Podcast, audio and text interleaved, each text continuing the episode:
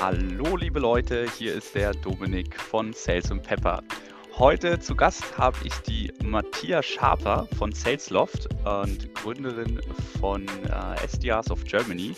Ich freue mich sehr, dass wir heute die Möglichkeit haben, miteinander zu sprechen, Matthias. Und ähm, würde vorschlagen, vielleicht stellst du dich einfach kurz nochmal selber vor. Ja, total gerne. Ich glaube, das war das erste Mal, dass jemand meinen Namen, Vornamen und Nachnamen korrekt ausgesprochen hat. Normalerweise wird er immer total gebutschelt. Insofern, ich danke dir ganz doll dafür. Ähm, ja, ich bin die Matthias, wie gesagt, ähm, wie der Dominik schon gesagt hat, ich bin SDA bei Salesloft und habe jetzt letztens eine Community gegründet, die heißt SDRs of Germany, ähm, die erste und einzige Community in Dach, die ähm, deutschsprachig ist und fokussiert eher auf, auf Lead Generation, also B2B SDR-Tätigkeiten ähm, und, und Discovery. Und ja, das, ähm, das ist eine ziemlich coole Community. Also wenn ihr gerade zuhört und sagt, hey, das hört sich interessant an, kommt gerne rein. Ähm, wir sind auf LinkedIn zu finden unter SDRs of Germany. Sehr cool. Matthias, jetzt, was mich äh, mega interessiert, weil wir haben uns ja auch über LinkedIn kennengelernt. Wir sind ja beide so ein bisschen auf LinkedIn ein bisschen aktiver vielleicht als der Otto Normalverbraucher. Ähm, und ich finde dein Content auch ziemlich cool. Habe gesehen, du machst halt sehr, sehr viel, hilfst einfach auch anderen SDAs, ähm, sag ich mal, da vielleicht besser in ihrem Job zu werden, indem du deine Erfahrung teilst. Was, was ich mega spannend finde, du arbeitest ja bei Salesloft ähm, für den deutschen Markt, sitzt aber in London. Erzähl doch mal vielleicht so ein bisschen, wie, wie kam es denn dazu, dass du überhaupt jetzt da in London sitzt und da den deutschen Markt bearbeitest? Ja, ähm, lustigerweise, ich habe in, ich habe in, also ich bin in Berlin aufgewachsen, Berlin geboren ähm, und nach dem Abi, ich hatte so eine Phase, wo ähm, ich irgendwie keinen Bock auf Deutschland mehr hatte. Es hat mich irgendwie alles abgefuckt und ähm, ich habe so dann gesagt, okay, ich muss jetzt hier irgendwie raus. Ich habe echt krasserweise für zwei, drei Jahre eigentlich überhaupt gar kein Deutsch mehr gesprochen, weil ich wollte mich total davon distanzieren irgendwie und ähm, bin dann nach London gezogen und habe auch gesagt, ich habe überhaupt gar keine deutschen Freunde ähm, und ähm, habe mit niemandem Deutschen geredet und gesagt, wenn du Deutsch bist, rede ich nicht mit dir und wenn dann nur auf Englisch. Ähm, sogar mit meiner Mutter habe ich manchmal Englisch geredet, weil ich irgendwie, ja, nicht wollte mich irgendwie distanzieren davon, habe dann in, in London International Business studiert und ähm, war dann auch eine Zeit lang in China. Das war so Teil unserer ähm, unseres Studiums. Ich habe International Business mit Chinesisch und Spanisch gemacht. Und ähm, als ich dann wieder zurück in London war und fertig studiert hatte, wollte ich eigentlich zurück nach China gehen und ähm, im Marketing dort arbeiten. Ja, und dann ähm, ist Corona passiert, ne? Und dann war es schwierig, wieder zurück nach China zu gehen. Insofern ähm, war ich dann irgendwie stuck in London, wusste aber auch, dass ich jetzt nicht wirklich wieder zurück nach Deutschland gehen wollte. Und bin dann so, wie jede Salesperson dir sagen wird, in Sales reingefallen. Und äh, weil das halt dann so das Einzige, was äh, war, was übrig geblieben ist in der in der Pandemie, Software Sales, SDRs, BDRs und ähm, ja, dadurch, dass ich Deutsch gesprochen habe, waren die natürlich so, ja, cool, ähm, mach mal den deutschen Markt.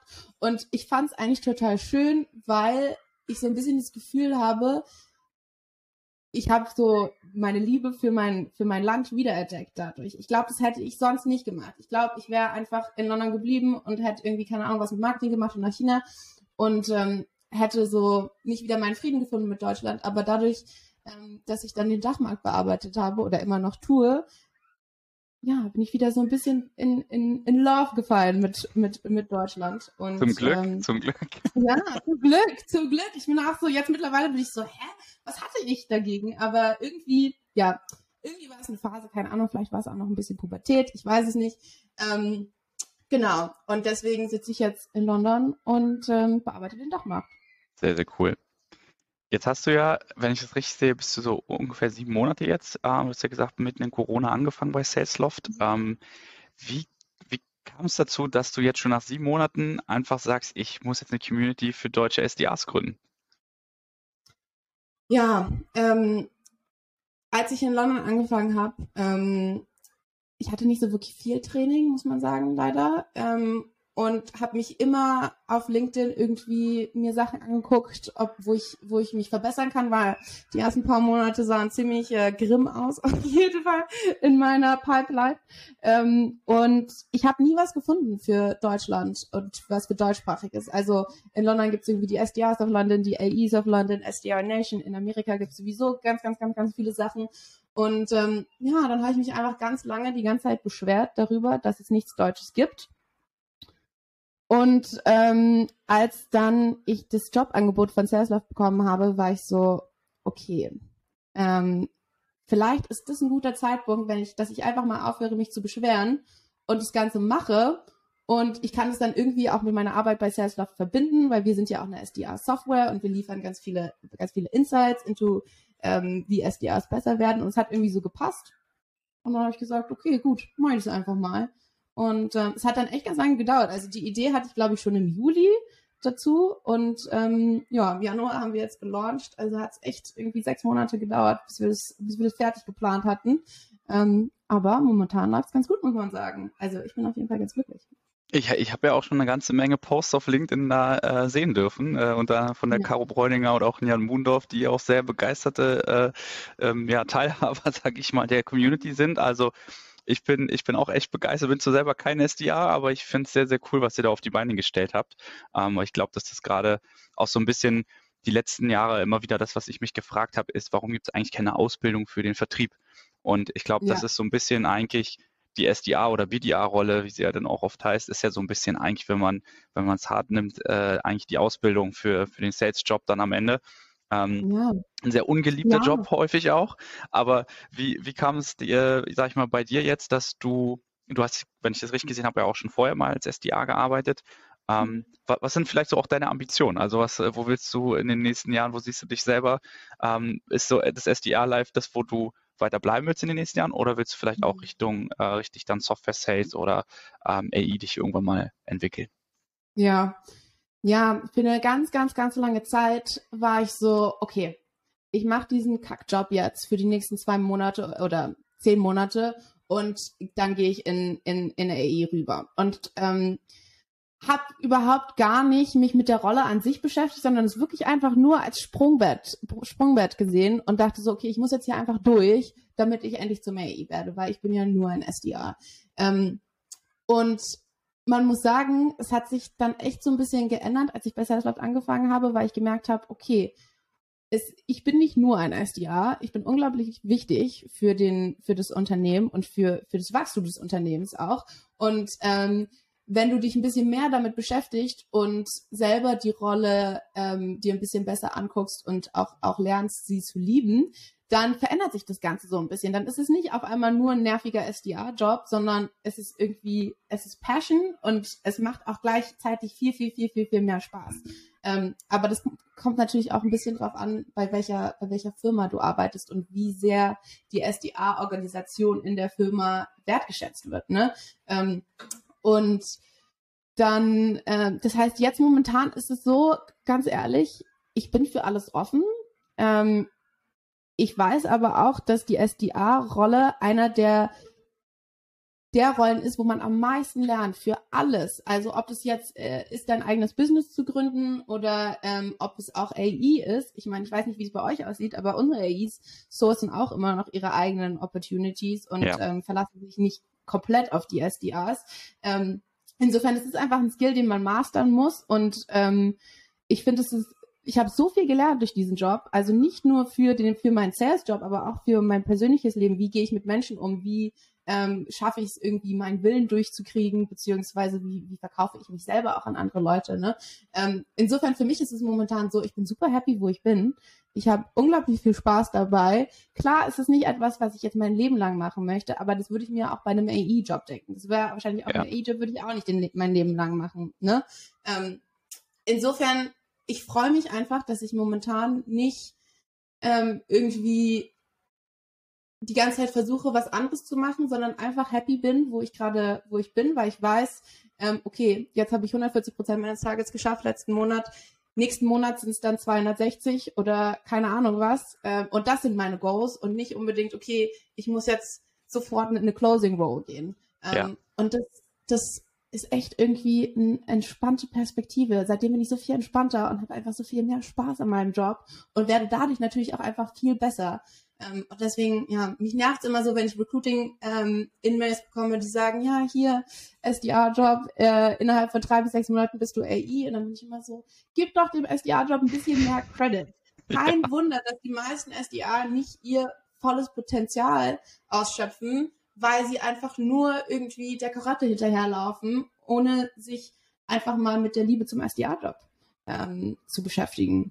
Ja, mega wichtiger Punkt, glaube ich. Also ich, ich, ich sehe das ja selber auch bei mir. Ich habe auch nie gedacht, dass ich mein, mein Leben lang, in Anführungsstrichen, ich glaube, ich bin jetzt schon ein paar Jahre älter als du, aber ich mache das mit dem Sales halt jetzt schon über zehn Jahre und habe auch immer gedacht, so, oh nee, Sales immer, immer geht, geht ja einfach nicht, das, da, da verliest du die Lust. Und es war bei mir tatsächlich auch häufig so, dass ich nach zwei bis drei Jahren in einer Rolle dann irgendwann auch gemerkt habe, okay, ich kenne das Produkt in auswendig, ich kenne die Kundengruppe und mir wird irgendwie langweilig, ich tritt auf die Stelle, ich brauche eine nächste Challenge und dann habe ich meistens den Job gewechselt. Ähm, und ich glaube, was ich jetzt bei Pleo einfach merke, ist, dass ähm, viele Dinge, die, die waren mir früher gar nicht bewusst, worauf ich nicht geachtet habe, weil du wirst gerade als junger äh, Mensch, sag ich mal, der in seine Karriere eintritt, dann häufig ähm, getriggert von, von Gehalt, von irgendwie Versprechungen, die gemacht werden. Ich, du kannst hier schnell Karriere machen und ich glaube, das ist so ein bisschen ähm, die, die, der Fehler, der da häufig gemacht wird, einfach mit der falschen Erwartungshaltung ähm, in einen Job reinzugehen. Und ich glaube, was, was du jetzt gerade beschrieben hast, ist, man, wenn man halt wirklich das zelebriert irgendwo, was man macht und wirklich sagt, ich, mir macht das Spaß, ähm, dass man dann wesentlich erfolgreicher ist, als wenn man einfach nur halt bestimmten Sachen hinterherjagt und darauf wartet, dass irgendwas passiert. Ähm, ja. Und da sehe ich ja. vor allen Dingen auch die Firmen, also was ist das für eine Firmenkultur einfach? Kann ich da, werde ich da gefördert, werde ich geschult? Ähm, Habe ich ein richtiges Umfeld, wo mir vertraut wird, auch Sachen auszuprobieren, genauso wie jetzt mit deinen LinkedIn-Sachen? Ähm, und habe ich da halt auch irgendwo Mentoren und Manager, die mich supporten? Ich glaube, das sind so Punkte, die ich jetzt gerade halt bei Pleo extrem äh, sehe. Ähm, wie ist das, wie ist es bei dir bei Salesloft gerade? Ja, total. Ich, ich finde es total krass, wie unterschiedlich verschiedene Organisationen ihre SDA, also ihre interne SDA-Org ähm, treaten, also wie, wie unterschiedlich so etwas gesehen werden kann. Manche äh, Unternehmen sind einfach so, ja cool, die bringen uns Leads, die sollen einfach 60 Dials machen am Tag, am Tag und 100 E-Mails rausschicken und dann bezahlen wir die gerade mal irgendwie so, dass sie sich die Miete leisten können. Und Drinks am Ende des Abends müssen sie auch bezahlen alleine, ne? So, es gibt so, so diese Leute, das ist dann meistens dort, wo die Organisation, die SDA-Organisation nicht ganz so erfolgreich ist. Und dann gibt es eben wirklich Unternehmen, die sagen, das sind unglaublich wichtige Menschen für unsere Organisation. Und wir müssen, wir müssen sicherstellen, dass die happy sind weil die sind die ersten Leute, die unsere potenziellen Kunden zu sehen bekommen. Ne? Also wenn ich mit, wenn ich eigentlich überhaupt gar nicht hier arbeiten möchte oder das Gefühl habe, alles das, was ich mache, wird nicht appreciated und ich meine, der SDA-Job ist nun mal hart, ne? Also du kriegst nun mal meistens mehr Nines und Fuck off und unsubscribe, als dass du bekommst, ja gerne, ich möchte sofort deine Software kaufen. Das ist nun mal einfach so und ähm, der Mental Health Support und Appreciation Support ist da, glaube ich, unglaublich wichtig. Und nur deswegen habe ich die SDA-Rolle bei Salesloft so lieben gelernt, weil jetzt bin ich so, weißt du, ich gehe ins Office und ich bin so, ja, so, ich bin nicht nur ein SDA, ich bin der SDA und hier die AIs schließen ihre Deals aber wegen mir, weil ich die Vorarbeit gemacht habe und die können mir mal alle Danke sagen, ne? Und tun ja. sie natürlich auch, einfach weil diese Appreciation Culture für SDAs und für die harte Arbeit, die wir machen in dem Unternehmen, ähm, so groß ist. Und nur deswegen ist, glaube ich, auch ähm, so Unternehmen wie Pleo und, und Salesloft erfolgreich in, in der Sales-Organisation, weil ähm, sie ja einfach menschenorientiert sind und weil sie, weil sie das einfach wertschätzen, was wir tun. Ähm, ja, das würde ich dazu sagen. Ja, mega cool. Also ich, ich, ich sehe das absolut genauso wie du. Ähm, ich glaube, was viele, viele Zuhörer und Zuschauer mega brennend interessiert, ist, äh, wie bist du so erfolgreich in deinem Job? Also was machst du vielleicht anders als, ähm, ich nenne sie jetzt mal normale SDAs? Ähm, du hast mir ja vorhin kurz erzählt, dass du jetzt schon, ich glaube heute haben wir den dritten dritten, äh, schon, schon jetzt schon fast dein Target hast oder sogar schon äh, den März-Target drin hast. Wie schaffst du sowas? Was ist dein Geheimnis? Ja, ja also ich glaube natürlich, ähm, kann man jetzt nicht lügen und ähm, sagen, LinkedIn spielt da überhaupt gar keine Rolle. Natürlich, das, was ich mir auf LinkedIn mittlerweile aufgebaut habe, sorgt natürlich dafür, dass ich auch den ein oder anderen Inbound selber für mich generiere und ähm, nicht mehr unbedingt so 100.000 E-Mails schreiben muss, weil ich eben weiß, okay, ein paar Leute im Monat kommen auch auf mich einfach zu und wollen sich Salesloft angucken. Ähm, das muss man auf jeden Fall, glaube ich, dazu sagen. Ähm, Passiert das jeden Monat? Das würde mich, also ist, hast du, kriegst du wirklich ja. jeden Monat Inbounds? Das ist cool. Ja, Wie, wie lange also hast du jetzt glaub, so an deiner Personal Brand da gearbeitet, sag ich mal, um da hinzukommen? Seitdem ich bei Salesloft angefangen habe. Also sechs Monate, glaube ich. Also ich glaube, ich habe im September angefangen zu posten. Ähm, aber ich hatte da auch, also ich, ich war so, okay, ich möchte das jetzt machen. Und ich wusste natürlich, dass ich Sales Software an Sales Leute verkaufen werde und dass Sales Content dann eigentlich ganz gut ist. Und gerade irgendwie, wenn ich, und also als SDA verkaufe ich ja praktisch die Software, die ich, be, die ich benutze, um meinen Job zu machen. Und das ist natürlich so ein bisschen eine Win-Win-Situation, ja. glaube ich, die jetzt nicht alle Leute haben. Ne? Ähm, insofern konnte ich das ganz gut ausschlachten.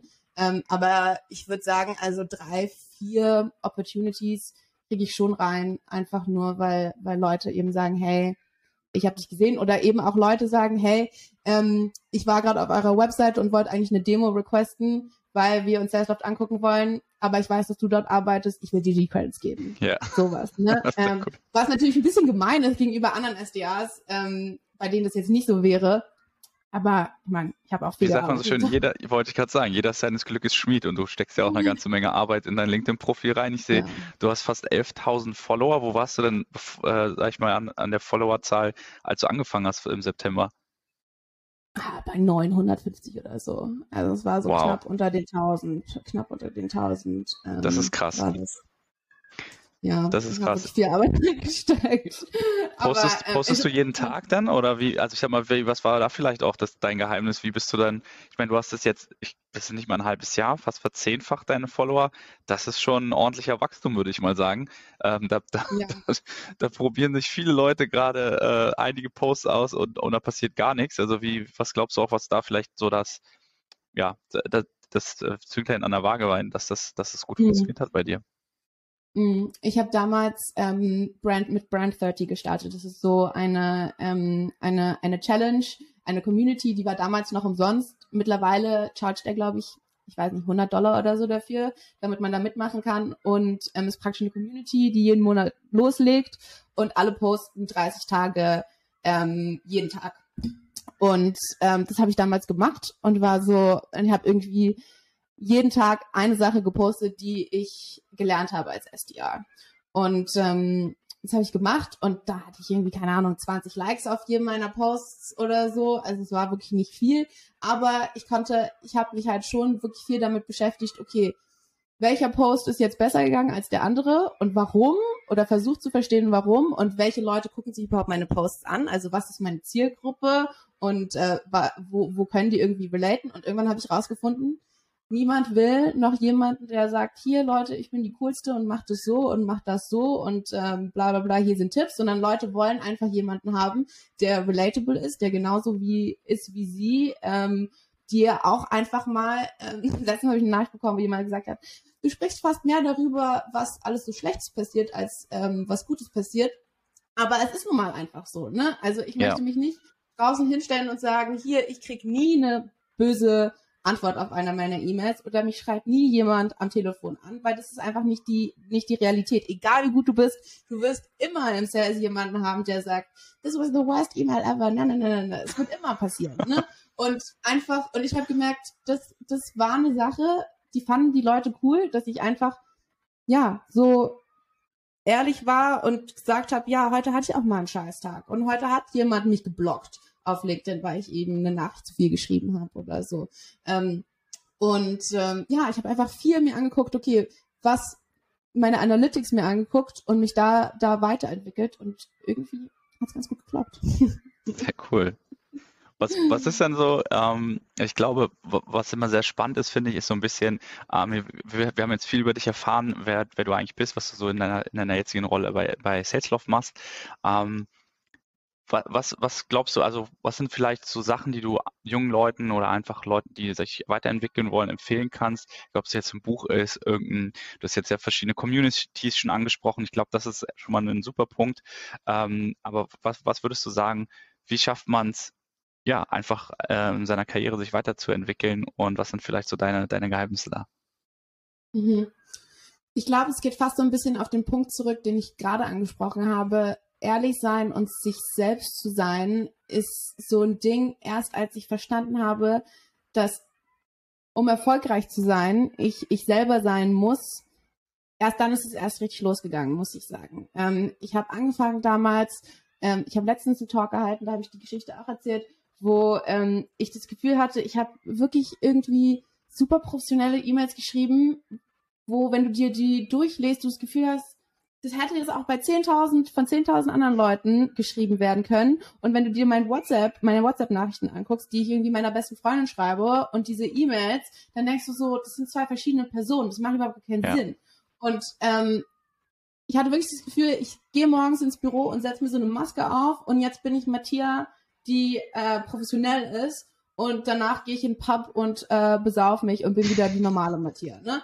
Und ähm, dann habe ich einfach irgendwann gesagt, okay, vielleicht sollte ich einfach so sein, wie ich auch normalerweise bin, ähm, weil im Endeffekt äh, will ein CEO oder ein, ein Chief Sales Officer sich nicht noch die 30.000. Nachricht durchlesen, wo du sagst, ja, sehr geehrter Herr, keine Ahnung, äh, Klingberg, äh, ich kann Ihnen definitiv mehr Leads bringen und Ihr Revenue steigern. Das gehört er sich halt nicht an. Ne? Ja. Ähm, und ich habe einfach dann wirklich mir angeguckt, okay, wie schreibe ich mit meinen Freunden und meiner Familie? Ich meine, die haben einen Grund, warum sie mit mir ähm, befreundet sind. Ne? Also meine Familie nicht so wirklich, aber meine Freunde auf jeden Fall. Ähm, und war einfach ich, echt ich selber. Und ich habe nicht mehr geschrieben, ja, sehr geehrter Herr, sondern ich habe gesagt, yo, Dominik, ähm, ich habe auf deinem LinkedIn gesehen, das und das und das und das möchte ich gerne mit dir besprechen und lass uns mal kurz telefonieren oder so. Und einfach wirklich ich selber ich selber geworden, was auch für mich irgendwie cool war, weil ich so das erste Mal gemerkt habe, okay, ich muss nicht alles machen, was alle anderen Leute machen und ich muss nicht irgendwie die darauf achten, sage ich jetzt was Gutes oder was Schlechtes oder mir Gedanken darüber machen, was andere Leute über mich denken, sondern ich mache jetzt einfach mein Ding. Und Mega dann, cool. als damit der, der, der, der Erfolg kam, war ich so, ja, geil. Ich kann einfach ich selbst sein. Ich muss nicht mehr in, in Call gehen und eine Maske drauf machen, sondern ich unterhalte mich einfach mit den Leuten. Und ja. ich muss nicht unbedingt professionell sein. Ähm, weil wenn ich genug Wissen habe, dann merken das die Leute eh. Die Leute denken sich nicht, oh, die redet aber professionell, die muss viel Wissen haben, sondern es geht ja immer auch um den Inhalt, ne? Und nicht darum, wie ich jetzt was sage. Und ähm, ja, und ich glaube, das, das würde ich allen Leuten sagen, die, die gerade irgendwie anfangen in Sales oder als SDA oder als, als AI, keine Ahnung, einfach, einfach sich selber sein und nicht versuchen, irgendwas anderes zu sein oder unglaublich professionell zu sein. Das ist so, so wichtig und es ist, es führt eigentlich immer zum Erfolg und es macht deinen Job auch einfach so viel so viel spaßiger, ne? Ich habe früher, ich hatte keinen Bock zur Arbeit zu gehen und da irgendwelche professionellen E-Mails zu schreiben und mittlerweile so schicke ich einfach irgendwelche Memes und irgendwelche Witze an irgendwelche Sales Officers und die finden das cool und dann unterhalte ich mit denen und dann erreiche ich mein Target und es ist einfach so, ich sitze einfach vor meinem Laptop und lache mich tot den ganzen Tag, weil das ist das, was ich gerne mache, ne? Also das ist auch das, was ich mit meinen Freunden mache. Warum soll ich das nicht auf der Arbeit machen? Ja, ich glaube, ich glaube, dein ähm, Riesenvorteil ist natürlich, dass du auch als Zielgruppe jetzt mit Sales-Leuten wahrscheinlich auch eine sehr entspannte Zielgruppe hast. Ähm, äh, mhm. Generell gebe ich dir, gebe ich dir voll recht. Ich glaube auch für mich war das so ein Aha-Moment, wenn man sich einfach versucht, in den, in den Kunden mal reinzuversetzen oder zu sagen, wie will ich denn eigentlich selber an, angeschrieben werden. Und das fällt mir halt jetzt auch auf LinkedIn ständig auf, was man teilweise für Nachrichten von Recruitern oder Headhuntern bekommt, ähm, wo ich mir immer denke, so, boah, das ist halt so eine Nachricht, die liest sich ja kein Mensch durch. Ähm, also genau so bin ich ja selber auch. Und warum soll ich das nicht auch in meinem ja. Daily Business ähm, auch ja. so adaptieren? Ähm, deswegen kann ich komplett nachvollziehen und ähm, ich glaube, das ist auch häufig bei, bei jungen Leuten, wenn ich jetzt überlege, also wenn wir zum Beispiel neue SDAs bekommen, so wenn ich mir die ersten Calls anhöre, ähm, es, versuch, es hört sich einfach nicht natürlich an und das Feedback, was ich dann oft bekomme, ist immer, boah, du bist so entspannt, also du, du wirkst ja. so ruhig. So, ja, weil es ist ja nichts dabei. Ich rufe den an, ich stelle ihm eine Frage und mehr als Nein sagen kann er am Ende nicht. Und ich glaube, wenn man das so ein bisschen verinnerlicht hat äh, mit der Zeit, dass man einfach A, nichts falsch machen kann und B, einfach, wie du schon sagst, man selber sein muss irgendwo und, und authentisch ist, ja. dann läuft das von ganz allein. Ja, Ja, ja, und ich glaube, du hast natürlich recht. Natürlich habe ich bei, bei Sales-Leuten relativ einfaches Spiel, weil die sind normalerweise auch irgendwie ein bisschen lustig drauf und ähm, Nicht alle, aber. Nicht alle natürlich, nein. Es gibt auch Leute, die es nicht so cool finden. Aber ich meine, ich, ich, ich verkaufe auch an Mar ich verkaufe Sales-Leute auch an Marketing-Leute und ganz viel an CEOs. Also letztens ja. habe ich mit einem Enterprise-CEO gesprochen mit 80.000. Der saß in einem Call und ich dachte so, oh, das wird jetzt aber ein bisschen schwierig hier. Und der hat sich totgelacht, ne? Einfach weil ich irgendwie irgendeinen Mist erzählt habe in dem Call und irgendwie lustige Beispiele gesagt habe und ähm, der kauft jetzt erfrischend. Einfach nur, ja. ja, weil, weil der nicht auch, der wollte auch nicht in einem Call sein, ähm, wo der einfach nicht spaßig ist und der, der, der, der keinen Spaß macht.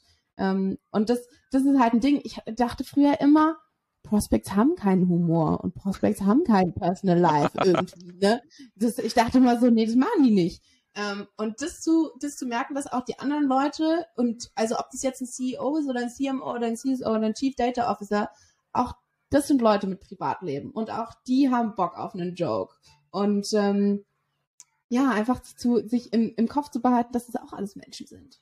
Absolut. Ich glaube, das ist ein äh, Punkt, den ich jetzt auch gerade in den letzten Monaten immer wieder höre, diesen Spruch People buy from people. Ich glaube, man kann es nicht oft genug sagen, weil am Ende ja. ist das eigentlich die Essenz aus dem Ganzen. Man, man, man muss immer überlegen, klar gibt es auch Leute, die vielleicht ein bisschen konservativer sind. Also ich, wir haben zum Beispiel viel mit, mit Head of Finance und CFOs zu tun, die sehr Zahlen und mhm. Daten äh, getrieben sind, ähm, wo vielleicht ein Head of Sales dann vielleicht doch eher so eher auch die, auf, vielleicht mal auf die persönliche Schiene geht, weil er einfach den Pain kennt, auch von der anderen Seite, sage ich mal, den, den die Sales-Leute zu haben und vielleicht offener auch dann dafür natürlich häufiger mal sind. Aber grundsätzlich, glaube ich, ist das äh, wie du, wie du schon sagst, also am Ende ähm, sind es alles Menschen, jeder hat seine eigenen Probleme oder halt auch Vorlieben und deswegen, äh, wenn man mit Humor verkaufen kann, ich glaube, dann äh, zeigt ja ganz gut, dass du, dass du damit sehr erfolgreich bist. Ja, also ich meine, natürlich, natürlich kannst du nicht nur Personality haben, ne? Also du musst, äh, niemand wird einfach kaufen, nur weil du ein bisschen witzig bist und an sich löst deine Software kein Problem oder hast du nichts Relevantes angesprochen. Ne? Also das natürlich muss, also ich bin ein großer Gap-Selling-Fan und Problem-Selling-Fan, natürlich musst du das irgendwie verbinden. Also ich sage immer, 50% meiner E-Mails sind irgendwie Problem-Selling und Value-Selling und 50% meiner E-Mails sind irgendwie witzig. Und so, und das ist eigentlich ein ganz guter Mix. So ein Mix zwischen Relevanz und Problem und irgendwie Personality und, und diesen People-Aspekt mit reinzubringen. Ähm, ja, ich glaube, du wirst nicht erfolgreich sein, einfach nur, wenn du ein guter Comedian bist. Das, das wahrscheinlich nicht. Hast du, hast du Selling the Gap gelesen, das Buch? Selling the Gap oder Gap Selling? Uh, Gap Selling, sorry. Ja, ich war damals ähm, ich war damals auf seiner Live-Show bei Gaps. Oh. Ich habe mir das in einem, in einem State of Delirium, war ich in Berlin äh, während Lockdown und ähm, habe mich bei dieser Show angemeldet, die ja live broadcastet wird über LinkedIn, äh, YouTube und keine Ahnung was. Und ich war so vier Monate gerade als SDA.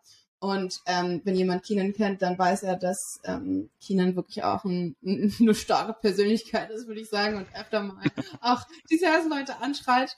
Und äh, ich habe so geheult davor. Ne? Ich war so, oh mein Gott, ich will das nicht machen. Ich habe irgendwie vier Shots getrunken ähm, davor, einfach um, um ein bisschen ähm, runterzukommen. Aber ähm, es hat ganz gut funktioniert. Ähm, der Keenan fand es ganz gut.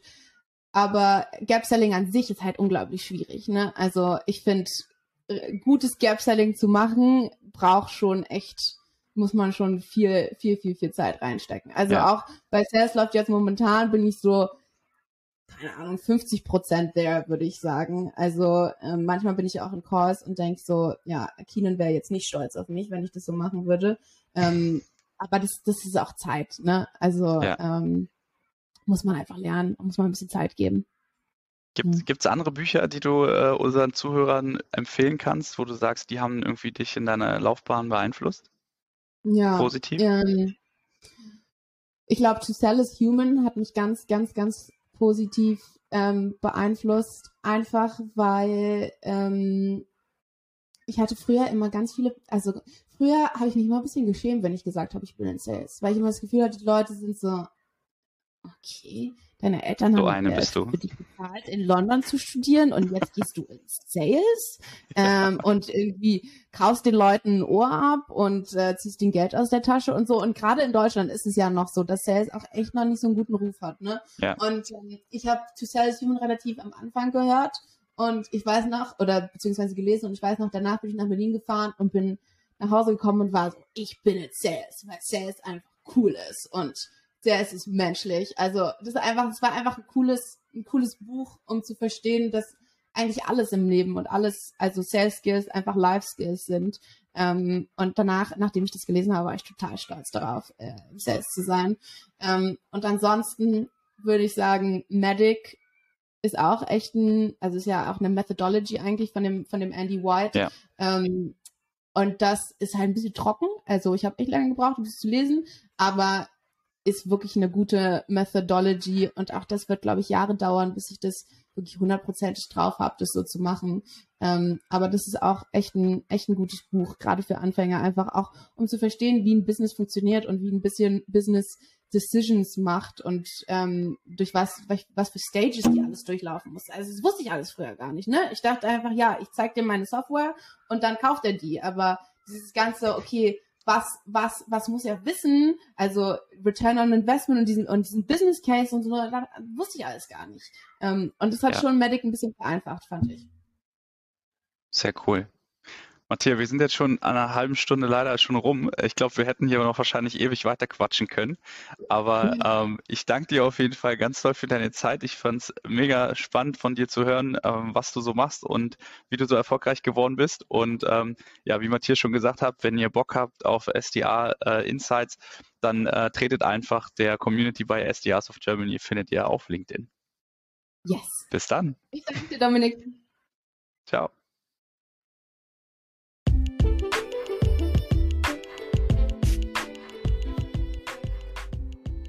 Das war eine weitere Folge von Sales and Pepper Interviews. Wenn dir die Folge gefallen hat, freue ich mich über eine gute Bewertung von dir und damit du keine Folge mehr in Zukunft verpasst, einfach den Podcast abonnieren. Alle Infos zur Folge und Links zu Büchern findest du in den Show Notes und ich freue mich auf ein baldiges Wiedereinschalten von dir.